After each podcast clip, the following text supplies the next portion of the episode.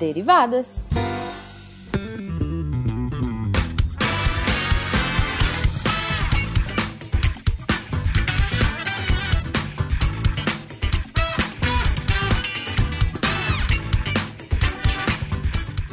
Desviada! Bom horário, pessoal! Aqui é a Debbie Cabral, editora do portal, e atualmente a desviada responsável pela leitura de e-mails enquanto não encontramos a solução para o caso da crise da Thaís. Elas continuam bem. Explosão! Plaf, plaf, plaf, plaf. Eu só tô ficando um pouco doida por aqui. Mas, como nossa comunicação com vocês não pode parar, joga os e-mails pra cima! Temos um e-mail do Felipe Marques da Silva. Oi, meus queridos! Faz tempo que eu não ouço SciCast, mas ouvi muito no ano de 2018. Então gostaria de agradecer vocês por terem sido companhia em momentos difíceis e por tudo que aprendi com vocês. Consegui virar padrinho recentemente, yay! Tempos tão obscuros necessitam de luz de pessoas como vocês. Mais uma vez, muito obrigado. Amo o trabalho de vocês, continuem sempre. Beijo no coração, fiquem bem. PS, quero nudes do Guaxa. Eu acho ótimo, por que, as pessoas ficam falando que vai se tornar padrinho, vão mandar nudes do Guaxa? O povo cobra. O povo cobra. tá aí, Guaxa, precisamos de nudes. Outro e-mail. Hugo Rosa, engenheiro e matemático amador, paulistano, 38 anos, mandou vários e-mails pra gente essas semanas. Saudações duvidosas, deviantes! Gostaria de fazer uma crítica e sugestão. Não tenho ouvido os episódios em ordem, então posso estar falando sobre o passado. Mas, por mais uma vez, ouvi vocês dizerem a frase: se puder, fique em casa, com o objetivo de incentivar os ouvintes a seguirem a recomendação de isolamento social. Eu gostaria de pedir que a reformulassem, porque se puder, no início é interpretado de forma diferente por cada pessoa e acaba trazendo um enfraquecimento da ideia de permanecer em casa. Abraços. Olha só, Hugo, eu meio que concordo com você. Fica difícil, as pessoas, algumas pessoas podem entender, ah, se você puder, é, sei lá, não visitar seu pai, outras, ah, se você puder, né? Eu entendo o que, que é o se você puder, o que, que é esse poder. O problema é porque isso é uma responsabilidade muito grande pra uma frasezinha só, né? E se a gente falasse, fica em casa, podia ficar muito agressivo. Então eu acho que a gente desse se puder, a, a gente tá querendo deixar claro que todo mundo que pode não trabalhar na rua nesse momento, que não trabalhe. Todo mundo que puder um, não visitar as pessoas, não ir cuidar de ninguém, fique em casa. É essa a ideia. É o máximo que a gente pode fazer. Eu não acho que esse se puder carregue esse peso todo que você trouxe, não. Mas eu agradeço a crítica, tá bom? Uh, vamos pro próximo e-mail do, do Hugo. Saudações calculísticas, spinners. Estou triste. Cálculo diferencial é algo simples, é a matemática das variações em vez dos valores. As complicações que aparecem e tornar a derivada e a integral famosa estão nos detalhes técnicos. Porém, os detalhes técnicos de uma simples multiplicação é bem complicado se pararmos para pensar. E agora que já provei, carinha, que análise matemática é uma disciplina simples. Quando vocês farão um episódio sobre o tema? Continuando em meio dele. Como sempre, eu proponho que sigam um caminho histórico, ou seja, comecemos com Newton e Leibniz e não com os epsilons e deltas como fazem os professores da faculdade, que irão aparecer apenas alguns séculos depois. Entre outros personagens que podem aparecer são Laplace, Legendre, L'Hopital, Gauss, afinal ele está em todas, e também podem surgir temas como notação, cálculo numérico, otimização. Talvez seja, seja possível chegar a uma equação logística. PS. Diogo, acho que você errou na hora de falar onde a vacina altera o modelo. Você disse que altera o número de infectados, mas ela deveria alterar o número de suscetíveis, não é? Aí ele tá falando do spin do Diogo. PS2. A matemática não se mede em, nenhum, em lugar nenhum, porque ela está em todo lugar. Até mesmo em lugares abstratos onde só a imaginação pode ir, carinha feliz. Abraços. Vamos lá, Hugo. Eu passei sua sugestão de pauta pra, de análise matemática para equipe. Diogo super se empolgou, achou até que já tinha algum no SciCast, não tendo. Tudo indica que vamos ter um cast de matemática sobre análise matemática, tá bom? Vamos esperar para ver se sai. A resposta do Diogo com relação ao uh, spin de notícia foi: Em relação ao SPIN, se coloquei a vacina juntamente a outras variáveis que alteram diretamente o número de infectados, falei errado mesmo. A questão é que existindo uma vacina, na verdade cria-se outra categoria no modelo, que seriam os imunizados. Assim como após o período de infecção surgem os recuperados, que não podem ser infectados novamente, isso considerando que se tornam imunes pelo menos por um período, os imunizados seriam análogos aos recuperados, porém sem passar pela categoria infectados. Ele está certo em dizer que alteraria o número de suscetíveis, mas alteraria o seu número inicial. Não entraria em uma maneira dinâmica no modelo, isso pensando em uma imunização realizada antes do surto. Beleza? Quanto ao seu terceiro e-mail, Hugo, espero que você esteja ouvindo isso. É, eu espero ter uma resposta no próximo Derivadas. Beleza? Tivemos também e-mail de Marcelo Moretti. Olá, Psycasters! Eu não sei se vocês jogam Age of Empires, mas especificamente o 3, e mais especificamente o modo Star... Não, desculpa, Wars of Liberty.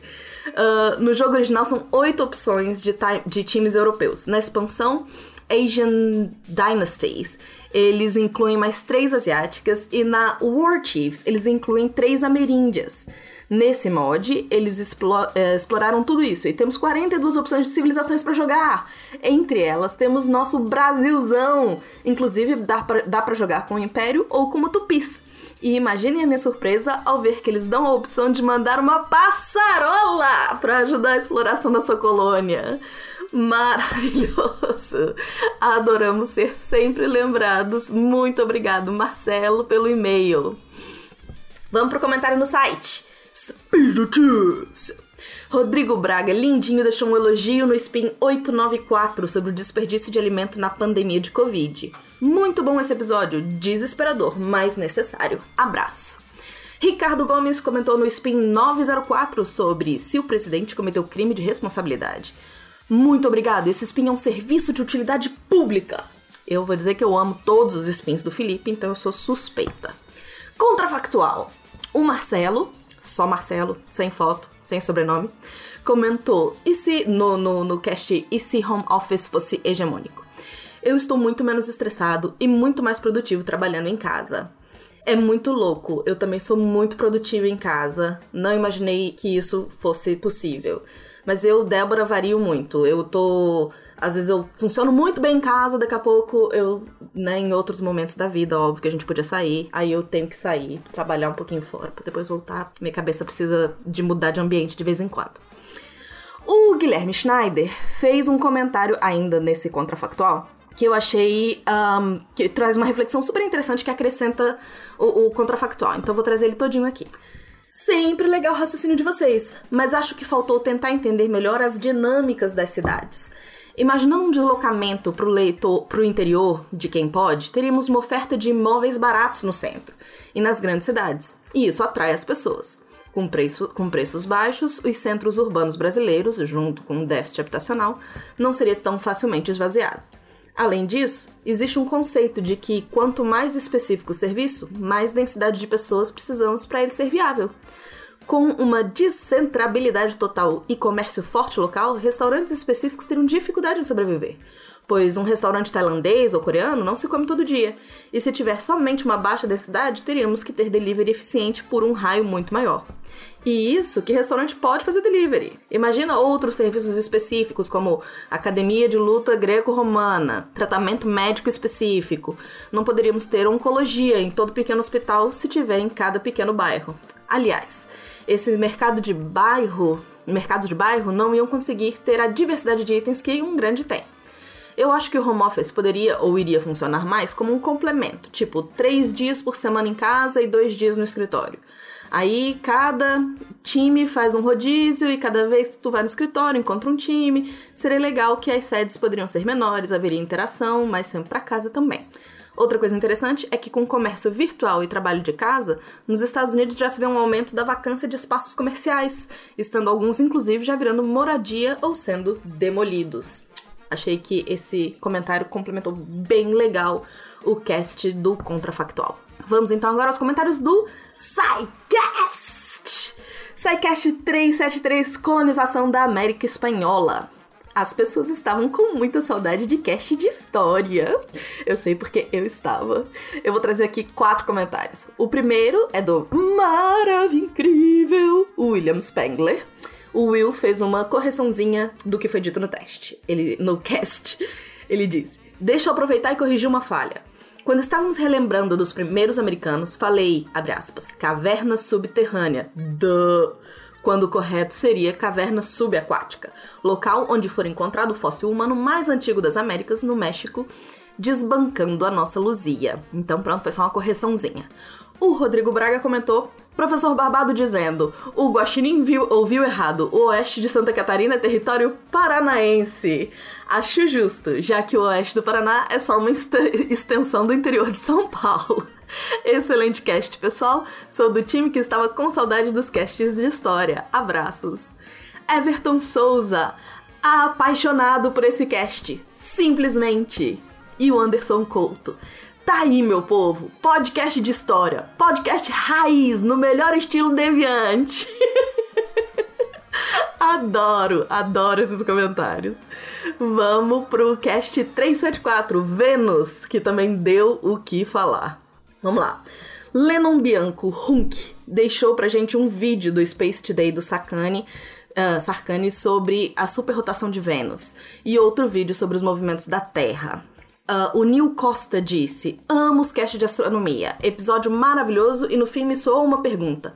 E se Vênus fosse de fato habitável? Contrafactual!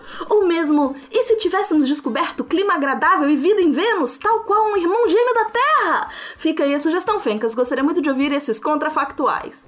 Enfim, já passei para o Tarek as duas possibilidades. Ele gostou, já tá na lista. Então é só esperar que vai ter contrafactual sobre planetas e Vênus e essas sugestões que você trouxe aí pra gente. Beleza, Nil? Marcelo Lopes Vieira. Olá, obrigado por referenciar o texto do meu site sobre o conto de Lovecraft, do Lovecraft. O podcast de vocês ficou ótimo, certamente vou acompanhar os demais. Aproveito para indicar outro conto onde Vênus tem papel fundamental. Chama Eu Sou o Portal, de Stephen King. Comentei ele no site também, ele coloca o link. Abraços. É isso, gente. Achei também muito legal esse comentário porque deixei mais uma dica para vocês, quem quiser seguir leituras. O Juliano Henrique escreveu quase que uma continuação para o cast. Eu vou ler aqui na íntegra para vocês, tá? A lua com lado escuro e claro é Jápeto, lua de Saturno. O albedo de Vênus é grande por causa de suas nuvens de enxofre e ácido sulfúrico. Alguns tipos de nuvem, por exemplo as terrestres de água, podem acabar absorvendo certa parte da luz, diminuindo o albedo, assim como o oceano terrestre. A água muda bruscamente de albedo de acordo com seu estado, o que é algo interessante. A água congelada acaba refletindo mais luz, por isso o albedo de Encélado ser tão alto. Quanto a Vênus ser o terceiro objeto mais brilhante no céu, é engraçado, porque satélites artificiais podem ter magnitude aparente maior que Vênus, como a ISS, o telescópio Hubble, entre outros. Além de que a magnitude de Vênus muda de acordo com a fase. Quanto aos satélites, muitas pessoas confundem eles com flying saucers. Objetos rápidos cortando o céu em minutos, além de muito brilhantes. Você pode ver vários satélites à noite, quando a atmosfera é uma porcaria mesmo para todos os astrônomos amadores. horas e horas passadas no Registex e outros, se é que vocês sabem e conhecem, uma carinha daquela levantando sobrancelha. Eu também não vi Vênus e as Pleiades em conjunção, carinha triste. Aqui de casa só dá pra ver o oeste, e Plutão não é planeta. Ele é menor e mais boring até que a nossa Lua. E imagina fazer uma sonda para ela chegar no destino e explodir por causa de uma confusão entre o SI e o sistema arcaico residual do Império Britânico. Aliás, por que, que ele existe ainda? E ainda tem algumas hipóteses que sugerem que teria sido uma lua de Vênus que teria mudado a rotação. Além disso, é um grande problema, pois os planetas internos não possuem lua, sendo que até Marte, que é minúsculo, possui duas luas. Esse efeito da atmosfera carregada, que protege do vento solar, ocorre de uma maneira mais sutil em Marte também. Isso é chamado de magnetosfera induzida. É, ela é tipo uma pseudomagnetosfera. Não sei se Titã tem isso também. E quanto à ideia de um balão em Vênus, já foi executada na missão Vega. Os balões tinham em seu interior gás hélio. Alguns corpos do nosso sistema solar, luas como Reia, até Mercúrio, possuem sim oxigênio por meio de uma interação com luz solar. Porém, esse oxigênio é altamente nocivo e diferente do nosso. Aqui na Terra, respiramos dioxigênio. Embora na parte superior da atmosfera esteja presente sim oxigênio unitário, um grande vilão das cápsulas de reentrada, kkkk, que vêm todas oxidadas. Enfim, bem legal o podcast. E lembrem-se: Mercúrio, Vênus, Marte, Júpiter, Saturno e Urano, às vezes todos visíveis a olho nu. Deem uma olhada que vale muito a pena.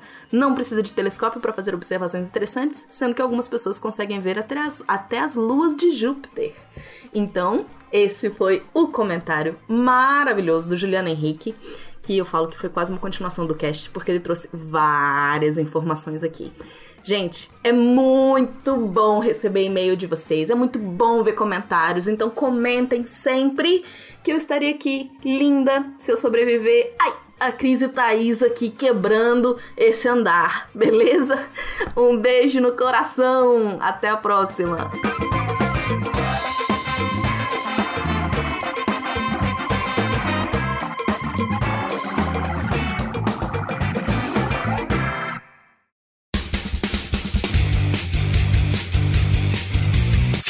Cortes, edição de podcast.